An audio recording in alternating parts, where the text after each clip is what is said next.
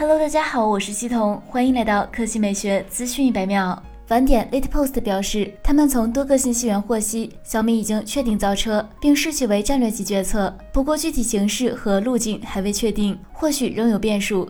此外，一位知情人士透露，小米造车或将由小米集团创始人雷军亲自带队。当天下午，小米集团发表回应称：“等等看看，暂时没有。”小米集团今日发表公告称，注意到近日若干媒体有关于本集团拟进入电动汽车制造行业的报道。本集团一直关注电动汽车生态的发展，并就相关行业态势进行持续评估及研究。本集团就电动汽车制造业务的研究还没有到正式立项阶段。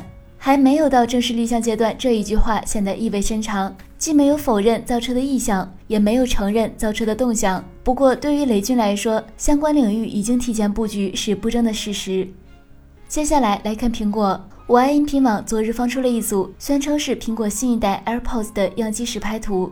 该耳机沿用前代半入耳设计和小巧的体积，可以配合耳塞使用，提高降噪能力，产品集成度更高，并且透露该耳机价格有望降低。该耳机顶部有一颗泄压孔，外侧是一颗麦克风拾音孔，内侧包括红外线距离传感器和泄压孔。预计耳机底部还有一颗通话麦克风孔。续航方面，据测试，新一代 AirPods 搭配充电盒总播放时间约二十四小时，与 AirPods 2保持一致。其他方面，新一代 AirPods 有望采用 AirPods Pro 同款动圈单元，在保持原有水准的基础上做一点优化。扬声器单元尺寸在十一毫米左右，并在更小的体积内保持多传感器设计。预计将支持特色音频功能，定价约为一百五十美元，约一千二百九十九元人民币。预计在今年三月初发布。